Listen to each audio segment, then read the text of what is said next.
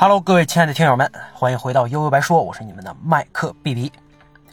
今天呢，咱们回顾一部讲述美国版《野心家》的故事啊，也是我特别喜欢的一部电影《夜行者》。《夜行者》呢，二零一四年十月底啊，在美国上映，杰克·吉伦哈尔主演，算是犯罪类型的电影，或者我觉得也算是一部个人成功学的传记啊。因为大部分故事都发生在晚上，而且还经常死人，部分情节呀还略带点惊悚。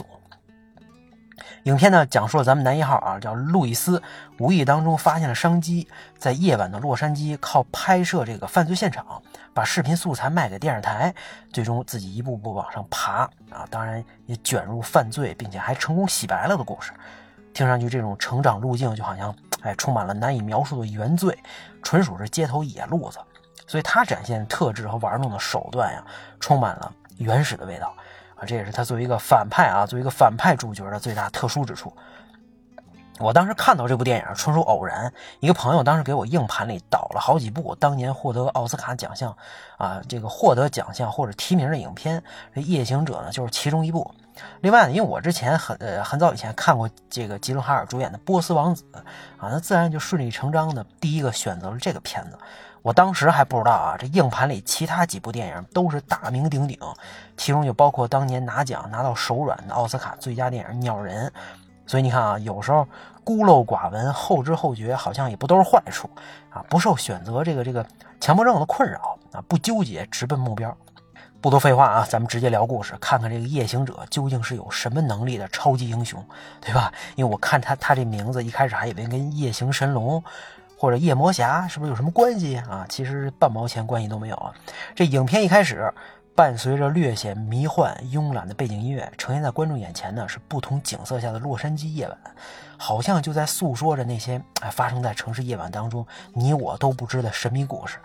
在这种安静的背景当中，哎，咱们的男主角路易斯开始行动了。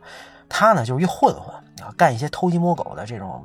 勾当吧，谋生，偷个井盖啊，卖点这个这个，对吧？卖点铁丝零件。结果这天晚上正在捡铁丝网啊，被巡逻的警察发现了。那他用计谋干倒警察，还把他手表给顺走了啊，又能赚一笔。接下来呢是接下来的这个事事儿啊，是一个转折。他找到一个工厂，想卖东西销赃啊，其实真正目的呢是为了留在那儿工作。一通拐弯抹角之后啊，他表达了自己真实的想法啊。咱们不得不说啊，他表达能力是真好啊，三寸不烂之舌，说的还真是那么个意思。这职场人，你看爱说的那些话，那些话术，人家都会。如果老板当时留下他呢，说不定自己就获得了一位得力干将，社会上多了一位四有好青年啊。但你看，万恶的资本主义根本不给人洗心革面的机会啊。这老板说我不顾小偷啊，就把把把他给撵走了。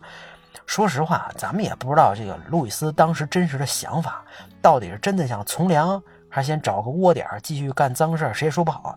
那人家老板也知道啊，请神容易送神难，所以他选择也没错。那这件事儿让路易斯彻底死心，对社会啊也失去什么感情了。可能就是天意啊，他在晚上开车的时候意外发现了一个新机遇和新行当，这彻底改变了他自己的命运。啊，路上呢发生一起很严重的车祸，火势凶猛，专业救援也已经赶到了。啊，这时候一辆面包车突然出现，迅速下了一个扛着摄像机的大叔，各种拍，然后直接就打电话谈价去了。啊，我操！这路易斯一看，心想这什么东西还能这么玩？啊，趁着趁着这这大叔准备收摊赶紧走上前去啊，打听打听门道啊，也看到了这车里边啊一堆不明觉厉的设备，这车里有设备。这设备就值值值，一看就值不少钱，说明这事儿能赚钱呀。结果这大叔根本就不鸟他啊，对吧？傻逼，你哪来的？赶紧滚蛋啊！那吃了一鼻子灰，倒也不亏。那这颗种子呢，算是在他心里埋下了。虽然现在走投无路，哎，但干这事靠谱，也不需要什么人力，自己就能把摊儿给练起来。而且他确实有天赋啊，眼神好，这么短的时间就弄清楚了这个干这行所需要的核心资源——车。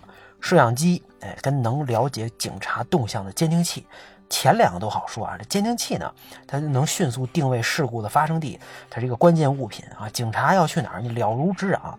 没它，你干着急。你说这事儿纯靠运气也干不成啊。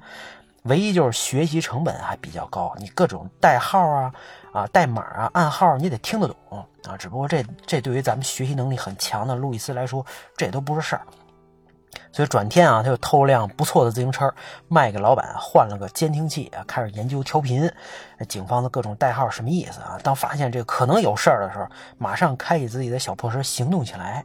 啊，虽然是初来乍到嘛，一无所获，但是一回生二回熟，在一起亚裔啊这个亚裔枪杀案这个这个事件当中啊，他拍到了受害人的惨状，周边邻居的恐慌。警察的救援救援啊，尽收眼底，顺便还从同行那儿偷听了市场行情。哎，转眼这路易斯就来到电视台，恰好他见到这位电视台大姐，就是新闻节目的制作人，正愁新闻素材不够劲爆呢啊，收视率低，自己压力很大呀。你看到这段视频啊，马上就收回了一开始的这种不屑一顾，两眼都放光，表示这这小伙子啊，你眼光不错，我看好你啊，但是你最多就只能拿这么多钱了，赶紧去换支票。那两两个人这段对话啊，让人觉得意味深长啊。路易斯跟他说呢：“你就是喜欢血腥的。”这大姐迟疑了一下，说：“我要的呢是 graphic，有画面感的。老百姓喜欢有画面感的犯罪。”路易斯，你丫是说你丫说的那不还是 bleeding 吗？血腥的吗？对不对？那至此呢，第一单达成了啊！这路易斯也在电视里、那这个电脑里为视频编辑好名称。虽然他看上去不露声色，但咱们都能从从他那种秃鹫般、秃鹫一般的眼睛当中看到巨大的成就感、满足感。这事儿成了，对吧？这两百五十美元就相相当于天使轮的第一桶金啊！作为创业公司，马上就要把人招起来啊！那前来应聘的是个少数族裔的穷小子，这路易斯呢又展现了自己超强的忽悠和面试技巧啊！这职场人你看真都应该学学。那他怎他怎么说呢？哎，我们做的是新闻视频业务，哎，我能提供最快进入这个行业的机会啊，所以这是一个没有薪水的实习岗位，满满的谈判套路啊，就不给钱呗。人小伙子也不傻啊，我他妈好歹得吃饭呀，于是争取了每晚三十美刀啊，当晚开工也算是美滋滋了啊。但是这小伙子，你看敢跟老板要价，这为以后他的结果做了一个铺垫啊。那第一次出车呢，因为这小伙子太慌，没做好导航工作，导致他们晚了一步被竞争对手抢先。老板训起话来，那自然也一套一套的啊，从这个沟通到工作方式，还真他妈是那么个意思。那下一次枪击案这个现场，呃，这种拍摄啊，他们获得了巨大成功。虽然采访对象不配合，但这路易斯啊，另辟蹊径，走人家后门啊，就进了屋里边了。从屋内的角度拍到了屋外接受采访的受害受害者家人，也拍到了这屋里边被枪击的景象。从这儿之后啊，这路易斯就打通了任督二脉了，干起事业来轻车熟路啊，这这鸟枪也换炮了，车也换成道奇挑战者了，摄像机也换成牛逼的了。那这时候大家还记得最早路易斯见到这个启蒙的大叔吗？那那同行竞争激烈，抢的生意对他肯定有影响啊。于是于是他想把路易斯给收了，大家一起一起挣钱一起分。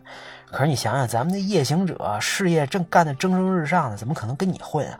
啊，路易斯人家有更大的野心，仅仅把视频素材卖给电视台还不够，他找到了这些大姐的弱点，一步步的哎扩大自己在电视台的影响力，比如跟主持人、跟工作人员套近乎啊，展现自己的社交才华呀，啊，把还还还得把自己所谓的公司的名称啊，要在新闻里进行特别介绍，扩大自己品牌影响力。那在老本行拍摄上更是越越玩越大啊，敢于铤而走险，在这个豪宅啊豪宅枪杀案当中，独自一个人深入其中拍摄了绝无仅有的画面啊。面对交通事故的死者，他甚至拖动尸体摆拍，达到更加震撼的效果。电视台呢也推波助澜，玩的都是标题党的那套。这事儿本身无所谓，只要能拍的吸引眼球，能提高收视率，就是正道啊，流量万岁。但不管你做什么事儿呢，都得行之有度，否则的这底线越来越低啊，早晚得出事儿。那在这个，那咱们的夜行者这个路易斯就不惜把自己也卷入了犯罪当中。这什么事儿呢？简单来说啊，就是他在明知歹徒是谁，并且知道他们在哪儿的时候没报警，反而在歹徒进入有其他老百姓的这个饭店和街区的时候才选择报警。这什么意思？这分明是就想坐山观虎斗嘛！全程把这个警匪枪战尽收眼底，拍视频卖钱。至于会不会无辜伤及无辜啊？谁管那些没用的呀？这这回给他打工那小伙子不干了啊！说你他妈这也是犯罪啊，对不对？你让我承担这么大风险可不行啊！你就直说给我分成多少吧。这路易斯心想：我操，你这这时候要造反要上天呀！趁着我最需要人手的时候，摆我一道，你胆子够肥的呀！好，我同意啊。说是这么说，那以他的性格跟做派，那你看这一定会把他给除掉。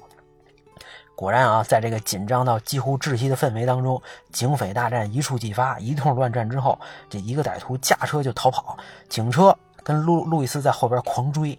但是警察追是为了抓坏人，路易斯是为了拍 vlog。啊，惊险刺激的追车结束之后，这歹徒呢，哎，被压倒在自己的车里边，警车也撞烂了。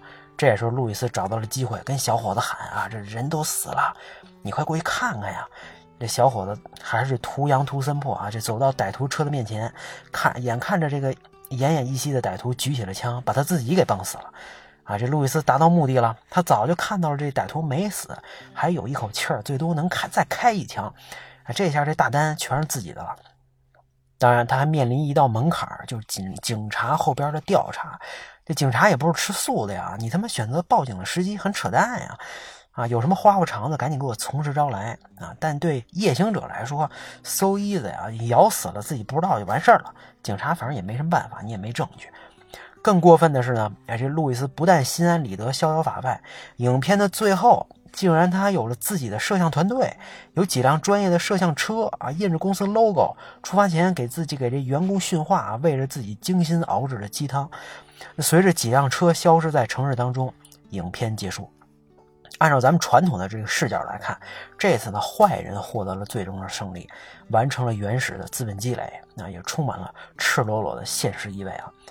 那在最后，路易斯给这帮新员工灌鸡汤的时候，看着这些员工脸上阳光的微笑、灿烂的笑容，充满积极的正能量，心里边只能苦笑啊。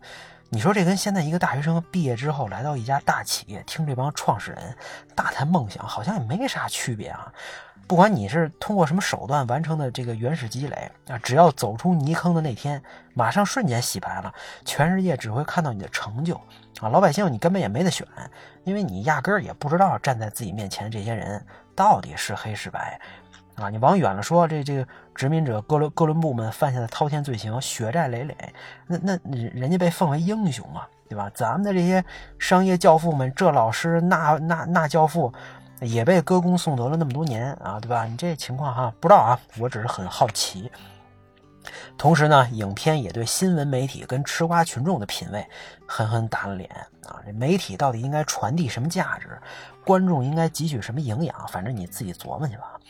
那影片的拍摄呢，倒并没有表现出明显特别的好恶啊，而是持中立态度，让观众自己去判断。那最后呢，还是推荐大家自己亲自去看一看这部电影，看看这个世界啊，这个世界夜间模式的残酷吧。夜行者，我非常喜欢的一部影片。今天咱们就聊到这儿吧，大家拜拜。